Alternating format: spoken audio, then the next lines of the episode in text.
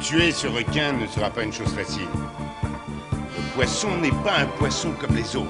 Ce requin est un mangeur d'hommes. S'il plante ses dents et qu'il referme ses mâchoires, vous êtes foutus. Oh, arrêtez Il suffit de lui mettre une balle dans la tête et c'est lui qui est foutu.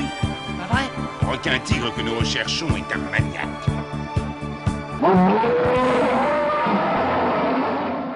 You're gonna need a bigger podcast. Bienvenue à la plage, bienvenue sur Shark Parade, votre podcast tout entier dédié à la plus grande gloire des films de requins tueurs. Je suis le professeur Rico et nous nous retrouvons pour nos rides affamés dans l'univers pléthorique des films de requins. Pléthorique parce qu'avec cet épisode 50, nous atteignons les 100 films. 4 ans déjà que nous naviguons dans ces eaux, des eaux poissonneuses, des eaux pléthoriques, puisqu'au bout de 4 ans de Shark Parade, et donc 100 films, on n'a toujours pas fait le tour de la question. Oui, Shark Parade fête ses 4 ans. Et quand à l'époque j'avais déjà essayé de faire un catalogue assez exhaustif de la question, j'étais arrivé autour de 70 titres. Là on est à plus de 100 titres et j'en trouve encore d'autres et il y en a qui sortent quasiment tous les mois. Rien que cette année, on a une dizaine de films de requins qui sont programmés, j'en ai déjà vu quelques-uns, ils sont pas tous très très bons. Mais nous en reparlerons en fin d'émission. 50e numéro, numéro 2 juin, qui sort en juillet certes, mais c'est le numéro juin.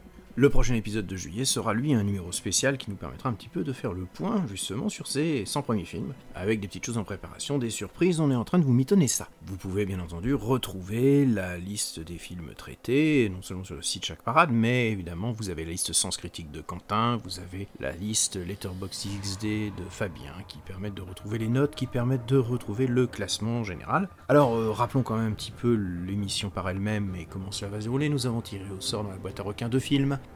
Nous allons les analyser avec tout le sérieux qui s'impose pour en tirer les qualités squalographiques, c'est-à-dire cinématographiques et squalesques, l'originalité, l'histoire, les personnages, l'ambiance, la réalisation, la qualité des requins, leur attribuer de 0 à 3 points selon qu'ils soient non acquis, insuffisamment acquis, en cours d'acquisition ou acquis. Ça nous donne un total de 18. Nous rajoutons ensuite de 0 à 2 points selon mon appréciation personnelle, et cela nous donne une note sur 20 qui permet de reclasser les films dans une des 5 catégories suivantes. Au-dessus de 16, c'est un incontournable. De 12 à 16, nous avons un bon film.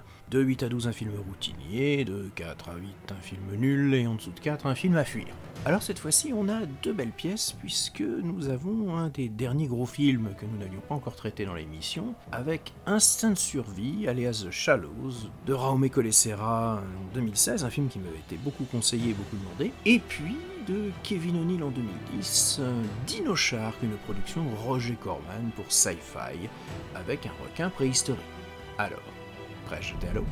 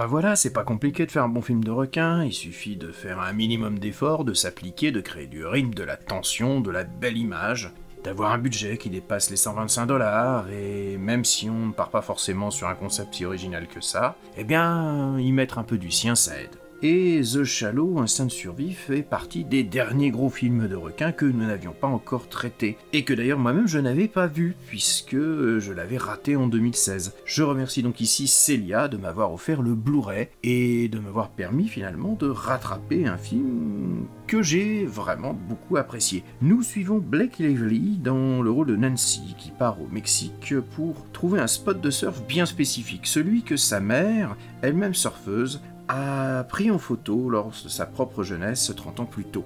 Une sorte de pèlerinage pour elle, puisque sa mère vient de décéder d'un cancer. Salut crevette. Salut Devine où je suis. Tijuana Non mais attends, je le crois pas, c'est la plage de maman Ouais, c'est aussi magnifique qu'elle le disait. Ah, si seulement t'étais là. Si seulement elle était là. Autrement dit, t'es toute seule J'ai quand même pas fait tout ce chemin pour me dégonfler parce que je suis plus accompagnée. Oui, bah c'est le meilleur moyen de finir Ah. en fait divers. Eh, attends un peu. C'est à moi que revient le rôle de la sœur casse-pied surprotectrice. Toi, t'es la petite rigolote. Serrette. C'est dément de surfer ici. Je te raconte pas le tube parfait que je viens de me faire. Et je saurais m'en faire aussi si tu acceptais que j'aille surfer avec toi. Ouais, d'accord. Dès, dès que je rentre, je t'emmène. Je t'aime sans maman. Et oui, elle trouve cette petite plage isolée et magnifique, à peine fréquentée par quelques surfeurs locaux, et profite de cette journée pour se retrouver avec les vagues elles-mêmes. Alors que le soir s'approche et qu'elle est un peu la dernière restée sur place, elle découvre à 200 mètres de la plage une carcasse de baleine flottant à demi dévorée. Le temps de réaliser, elle est attaquée par un grand blanc qui n'apprécie pas qu'on s'intéresse à sa pitance. Nancy, blessée, se réfugie sur un rocher qui affleure l'eau. Seule, sur ce minuscule récif, elle comprend qu'elle est sur le territoire de chasse du requin qui a décidé de varier un petit peu son menu et ne pas s'en tenir strictement à la baleine.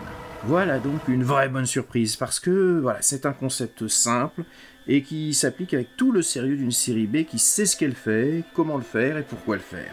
Après une vingtaine de minutes pour présenter un peu les lieux et les enjeux, eh bien on se retrouve avec un huis clos à ciel ouvert, sur un rocher puis une bouée, avec une seule protagoniste qui doit survivre alors qu'elle est traquée par un requin et que la marée monte, la laissant de plus en plus à la merci du requin. Cela dit, j'ai quand même été un petit peu surpris d'apprendre que le scénario du film avait été sur la blacklist d'Hollywood. Alors attention à ce terme, c'est la liste des scripts les plus cotés du moment et disputés par les maisons de production.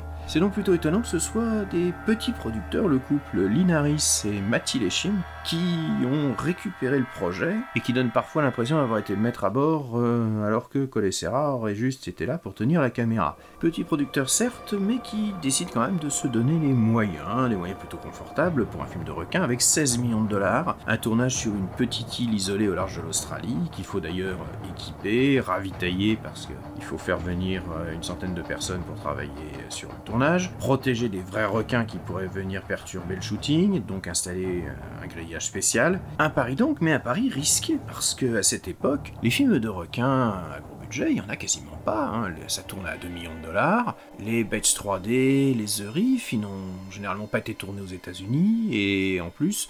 Ils n'ont pas bénéficié de très très gros budgets.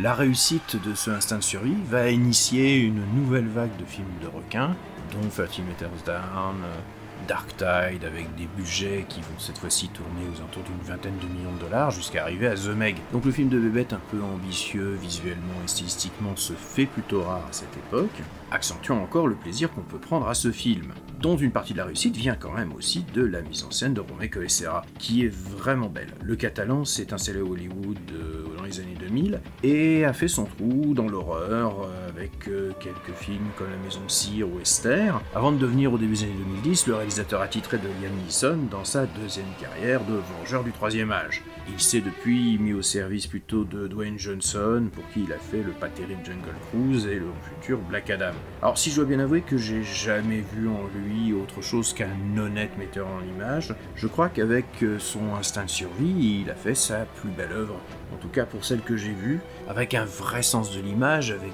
des plans qui sont vraiment bien composés, où le requin apparaît parfois en menace dans les vagues, en arrière-plan.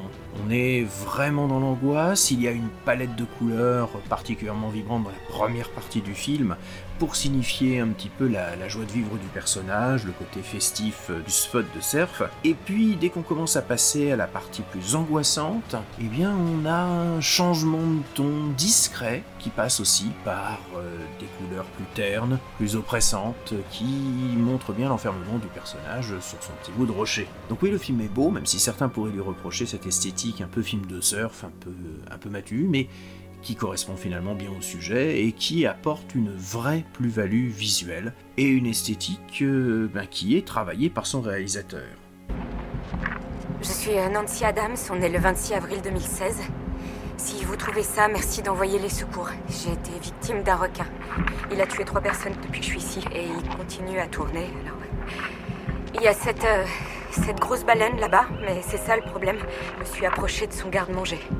Il m'a, mordu le quadriceps et le muscle, et le muscle gastronémien assez profondément. J'ai une profonde entaille qui s'étend médiale sur ma cuisse, puis latéralement, juste au-dessus du genou.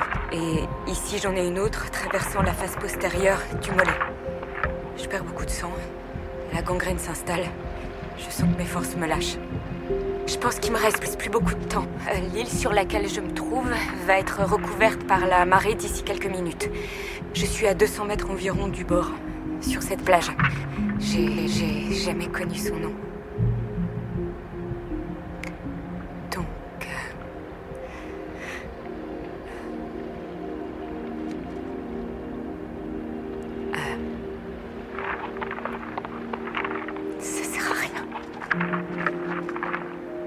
De nager jusqu'à cette bouée. Euh, à 30 ou 40 mètres. Donc oui, c'est... C'est ça le plan. Un des points forts du film, c'est aussi l'interprétation de Blake Lively qui tient le film sur ses épaules puisqu'elle est quasiment seule, euh, à part quelques autres personnages qui apparaissent brièvement, c'est sur elle que repose la totalité du film. Elle venait d'ailleurs d'accoucher de sa deuxième fille avec Ryan Reynolds. Pour l'anecdote voici, et elle s'est mise intensivement au sport pour avoir non seulement bah, le physique d'une surfeuse, mais aussi pour tenir le choc d'un tournage qui a visiblement été assez éprouvant parce que réellement tourné, non pas sur fond vert ou dans des bassins, même si certaines scènes de raccord ont pu être tournées justement en bassin, mais bien sur une petite île au large de l'Australie, l'île Lord Howe, et avec des installations construites spécialement, et des dizaines d'heures à rester en bikini en plein cagnard, avec pour seul partenaire de jeu une mouette, surnommée en VO Steven Seagal, et qui va jouer par sa présence euh, ben, le moyen pour euh, le personnage de Blake Lively de ne pas sombrer dans la folie ou dans le découragement. Unité de temps, une journée et une nuit, relative unité de lieu, comme j'ai dit, un bout de rocher, une bouée, en tout cas une plage isolée, unité de personnage. Le film va à l'essentiel, il est réellement efficace, même si on pourra y trouver là aussi quelques bizarreries un petit peu sur les réactions de certains personnages, mais globalement, on est vraiment sur un film parfaitement maîtrisé. Raume Serra a dégraissé un petit peu toutes les intrigues secondaires, comme la copine qui était restée à l'hôtel et qui devait au départ accompagner l'héroïne, qui finalement a été éliminée du scénario, les liens avec le reste de sa famille au téléphone, les autres surfeurs. Voilà un film simple, sans prétention, mais extrêmement efficace. Et objectivement une excellente surprise dans le catalogue des films de requins. Je ne peux objectivement que vous conseiller de lui donner sa chance. Évidemment, à l'aune du grand cinéma, c'est une série B. Mais à l'aune du film de requin, eh bien c'est vraiment un film réussi, rafraîchissant, qui montre qu'on peut traiter le sujet avec sérieux, sans oublier pour autant le plaisir du film d'angoisse. Et ça, c'est tellement rare dans les films que nous voyons,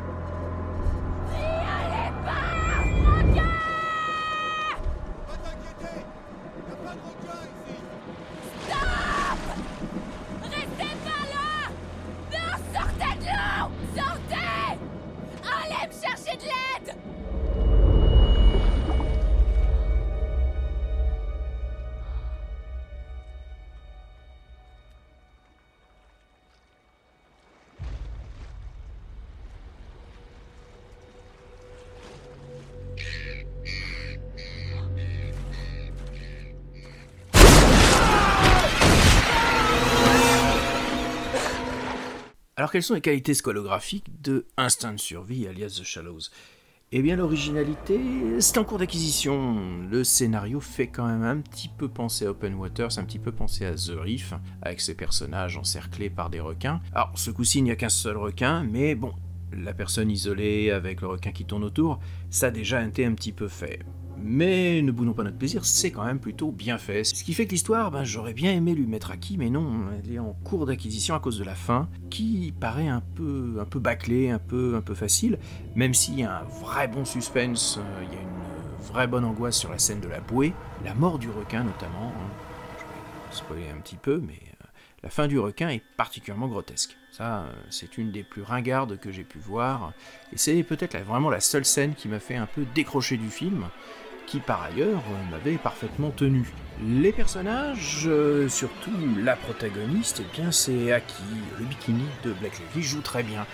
Non, plaisante, euh, effectivement, elle est quand même en toute petite tenue pendant tout le film, mais c'est pas le principal intérêt. Blake Lively tient véritablement le film sur ses épaules et le porte entre les blessures dues au requin, le passage dans les méduses, les coraux, le sel desséché sur la peau. On souffre pour elle et clairement on passe par toute la palette des émotions, du découragement à la colère, à la résignation, puis à la volonté de combattre. Une vraie réussite en termes d'interprétation. La réalisation elle aussi est acquise. Rome Colessera fait un vrai beau travail en jouant sur les images, les couleurs, la profondeur de champ, le cadrage, la présence ou pas du requin entre les vagues.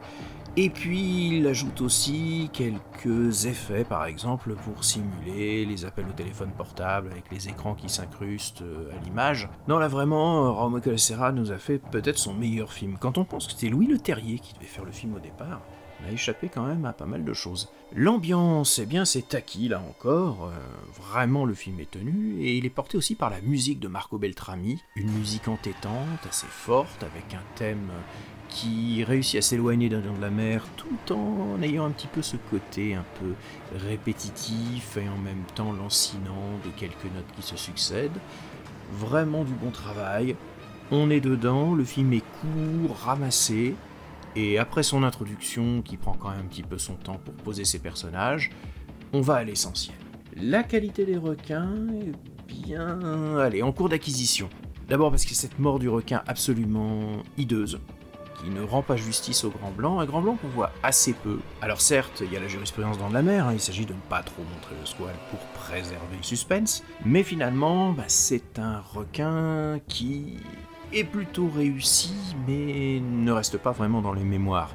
Voilà, ça nous fait quand même hein, la bagatelle d'un total de 15, auquel j'ajouterai gaillardement mes deux points d'appréciation personnelle. Oui, je vais aller jusqu'à deux malgré un peu le final. Oui, j'ai vraiment pris du plaisir devant ce film. J'arrive à 17, et oui, à 17, nous avons un nouveau numéro 2. Nous avons enfin un film qui surclasse à la fois Open Waters et Peur Bleu, qui à 16 et demi était aux côtés des Dents de la Mer, les autres films incontournables. Voilà, on a enfin un grand film de requin contemporain. Comme je le dis toujours, hein, c'est une série B, ce n'est pas un des plus grands films de l'histoire du cinéma, mais dans le catalogue des films de requins, Raoul Colessera a fait vraiment un bon travail. Son instinct de survie est une réussite, et finalement, pour fêter euh, les 4 ans du podcast, pour fêter les 100 films, même si celui-là est techniquement le 99e film que nous traitons, eh bien, ça fait vraiment plaisir. Alors est-ce que Bloody Waters alias Dino Shark va être du même tonneau? Bon, quand je vois la signature de Roger Corman au bas du DVD, je suis un petit peu plus circonspect. He didn't come to Mexico for the sun, the surf, or the senoritas. He came to eat. It's some kind of prehistoric shark. How scary. Say hola to the great, great granddaddy of all sharks. It can fly? You're gonna need a bigger chopper. A sci fi original movie, Dino Shark. Premieres March 13th at 9, only on Sci Fi. Imagine Greater. Part of the whole day. En 2004, Roger Corman, profitant de l'essor de l'image de synthèse premier prix, nous a sorti un Dinocroc, tourné par son poulain Kevin O'Neill avec un gigantesque crocodile préhistorique. Bon, ça a marché gentiment, donc en 2007 on fait la suite. Mais comme chez Sci-Fi qui avait diffusé le film, bah on n'était pas très confiant dans l'idée de faire des suites, on voulait du matériel neuf. Bah Corman il s'est pas embêté, il l'a rebaptisé Supergator. Ouais, vous venez pas critiquer, vous auriez des modèles informatiques de crocodile, euh, vous seriez producteur de série B, vous feriez pareil. Alors, chez Sci-Fi, euh, ils se sont dit, bon bah c'est cool le croco, mais vous pouvez pas faire ça avec un autre animal. Donc assez logiquement, Roger s'est dit, bah qu'est-ce qui marche dans les animaux de cinéma Eh ben il nous a pondu un Dino Shark. Ah oui, je vous vois venir tout de suite là, crier à l'opportunisme, au mercantilisme, non, non, non. Il s'agit d'un brûlot politique, d'une œuvre radicale qui doit nous faire comprendre le danger du réchauffement climatique. En effet, le requin préhistorique du titre, eh bien, dès les premières secondes du film, il est libéré d'un iceberg à cause du réchauffement climatique. Et ensuite, euh, bah, il part manger des gens dans une station balnéaire mexicaine. Oui, bon, bah, ça, les responsables du GIEC, hein, ils se seraient un petit peu sortis les doigts, ils auraient mis en avant ce genre d'argument, moi je vous le dis, hein, ça fait longtemps qu'on aurait pris les mesures qui s'imposent. Certaines espèces arctiques ont la particularité de développer ce qu'on appelle des protéines antigel, qui protègent les cellules des poissons des cristaux de glace. Euh, Franck Votre étude est passionnante, docteur Otis. Ravi d'avoir fait votre connaissance. Tout le plaisir J'ai- est pour J'allais moi. dire bonjour à Carla. Je te rejoins plus tard. J'étais en train de lui parler de l'esturgeon de Sibérie et des expériences que je réalise autour du gel de l'ADN pour le renouvellement de l'espèce. J'étais à deux doigts de... Simon, accompagne-moi une seconde. Je voudrais que tu me donnes ton avis à propos d'une chose. D'accord.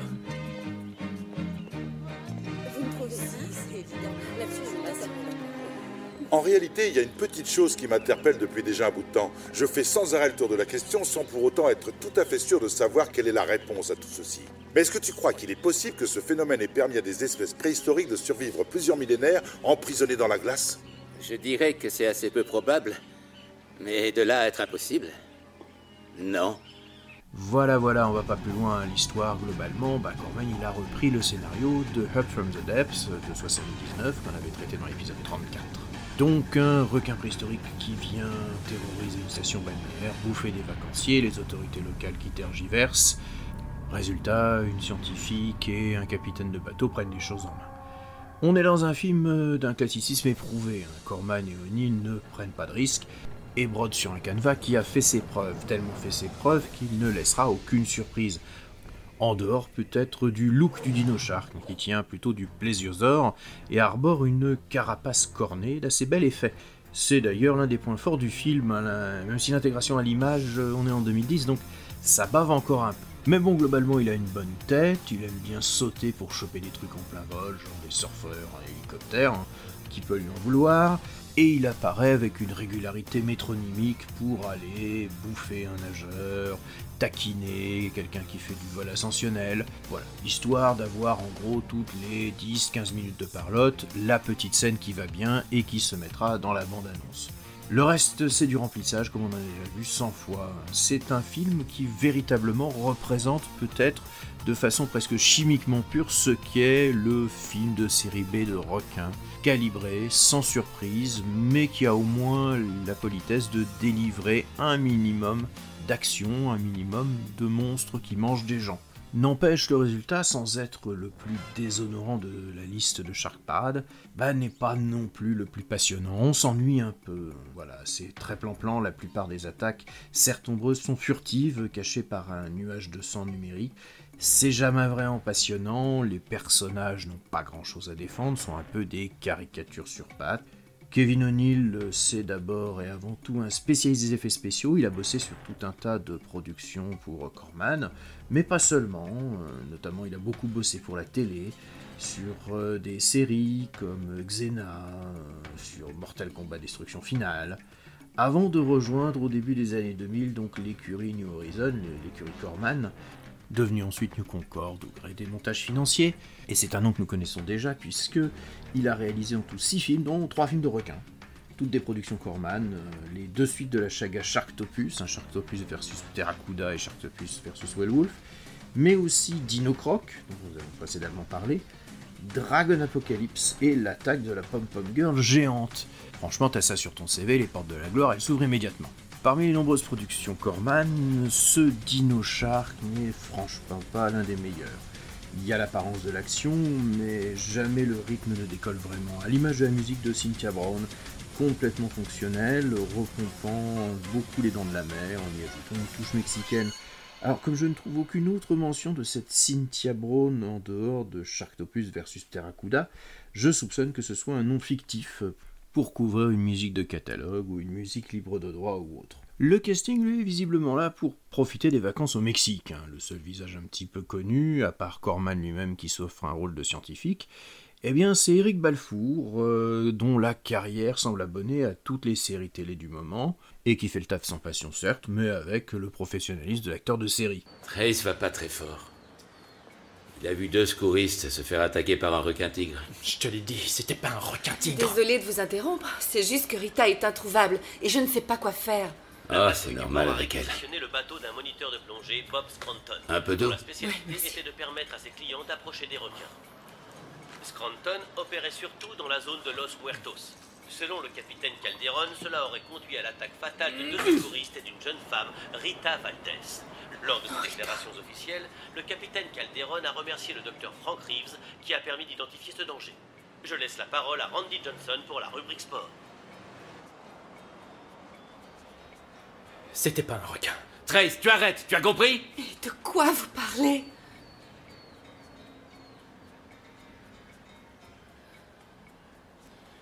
Je connais ces os comme ma poche et je sais reconnaître un requin quand j'en vois un.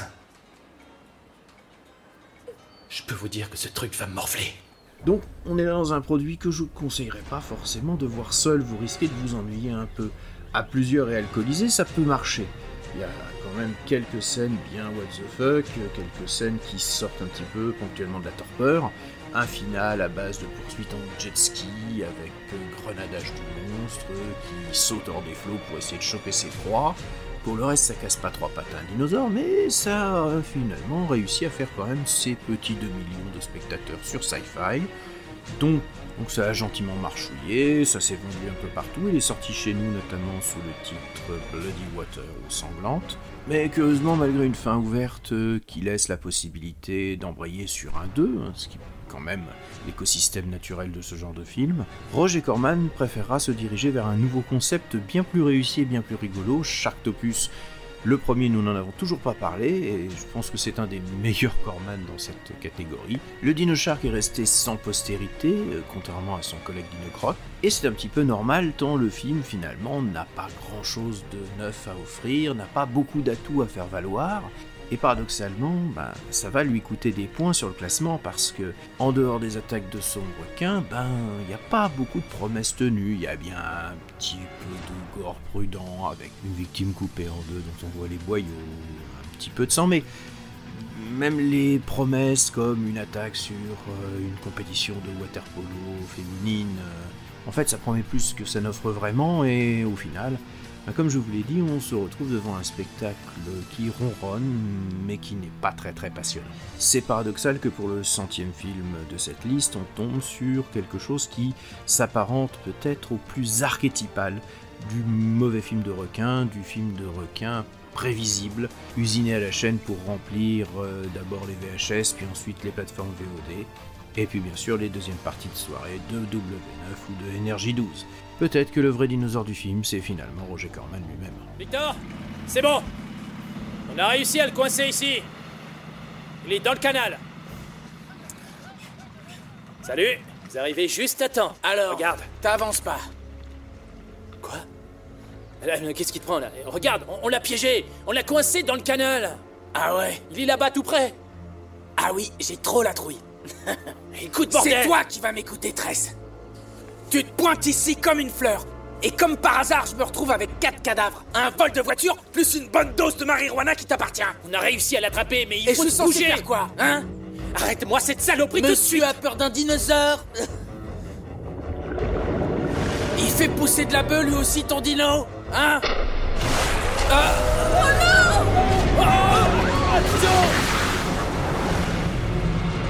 non! Ouvrez le feu Bon, les qualités squalographiques de ce Dino Shark, eh bien, l'originalité, c'est Nonaki. Tout a été repris, pompé, exploité d'anciennes productions Corman, et on retrouve le canevas d'à peu près toutes les productions à petit budget avec des requins. L'histoire, elle aussi, est insuffisamment acquise, hein, c'est une succession de scénettes, des persos qui apparaissent le temps de se faire bouffer, dont on n'a pas grand chose à faire, et puis une tendance à monter un peu en épingle des trucs, euh, la rivalité avec le chef de police local, ou bien la compétition de polo, et finalement, faire rien de vraiment particulier. La réalisation, on peut monter jusqu'à en cours d'acquisition, elle est propre, calibrée au diable. Kevin O'Neill est dans le métier de- depuis plus de 30 ans, il est entouré d'une équipe relativement compétente. Le résultat à l'écran n'est pas déplaisant, on a même quelques scènes plutôt réussies, plutôt punchy, notamment sur la fin, j'aime bien le final. Mais bon, c'est surtout de la réalisation de téléfilm, c'est pas prêt d'être distribué par A24. L'ambiance, elle est insuffisamment acquise. Bah, comme je vous le disais, à part un final euh, assez réussi, le reste c'est lent et il se passe pas grand chose. Finalement, si, ça pourrait être distribué par A24 en fait. Non, plus sérieusement, c'est quand même surtout du remplissage, du remplissage convenu, déjà vu. Donc, ma femme a tenu moins d'un quart d'heure devant ce film, et moi je m'y suis repris à trois fois quand même pour le terminer, donc c'est un indice. Les personnages sont insuffisamment acquis, alors euh, le casting est composé d'habitués de séries télé, de soap opéra. Ils font le boulot qu'on leur demande de faire, c'est-à-dire avoir l'air de beau et de sourire. Après, sur les petites scènes d'action, voilà, ils font, ils font le minimum, mais c'est pas fameux. C'est pas fameux aussi parce qu'ils ont pas grand-chose à jouer. hein. La, la plupart ne sont que les archétypes habituels de ce genre de production. La qualité des requins, enfin, eh ben, je dirais qu'elle est en cours d'acquisition. Voilà, le requin, il est plutôt joli. Alors, il est plutôt sympa et original, mais il est assez mal intégré à l'image. Mais, à sa décharge, on est encore en 2010, dans une production quand même qui est d'abord et avant tout prévue pour la télévision. Donc on ne faut pas s'attendre à avoir quelque chose d'une qualité euh, extraordinaire. Mais comme Kevin O'Neill est d'abord et avant tout un concepteur d'effets spéciaux avant même d'être un réalisateur, eh bien on a au moins la plus-value d'avoir un requin dinosaure un peu sympatoche. Voilà, ça nous donne un total de 7, je ne rajouterai rien, c'est nul. C'est nul tout en réussissant à être routinier, puisque, comme je vous l'ai dit, c'est un petit peu l'archétype du film de requin le plus basique qui soit. Et c'est le fait qu'il soit à ce point routinier qui le rend nul en fait, qui ne lui permet même pas de passer la barre des 8, et finalement que je puisse vous le conseiller à regarder, parce que à partir du routinier, euh, on va dire que pour l'amateur du film de requin, on peut y jeter un œil, et euh, pour l'amateur de cinéma en général, à partir de 10, on peut tenter l'aventure. Là, à 7, je ne vous le conseillerais pas. Donc, un résultat qui, pour notre centième film, est un petit peu décevant, et je pense que parmi tous les films de requins de Roger Corman, il se classe euh, globalement dans la toute petite moyenne du genre, en tout cas pour ses films les plus récents. Surtout qu'il n'a pas eu de suite. Moi, j'espérais un Shirley et Dino Shark, mais bon, voilà, ça ne s'est pas fait. Je lance l'appel, mesdames et messieurs les producteurs, il y a là encore un créneau à prendre. N'hésitez pas, c'est offert par chaque parade. Voilà, 50 numéros, sans film, et nous sommes pourtant loin d'avoir terminé notre recension de tous les films de requins. Ma boîte à requins est bien remplie, j'en rajoute encore constamment. Et pourtant, pour le prochain numéro, je vais faire une petite infidélité à la boîte à requins. Alors comme je vous l'ai déjà dit, le prochain numéro sera un spécial, un vrai numéro de juillet, puisque celui-là, je vous rappelle, c'est numéro de juin. Je sais, c'est compliqué.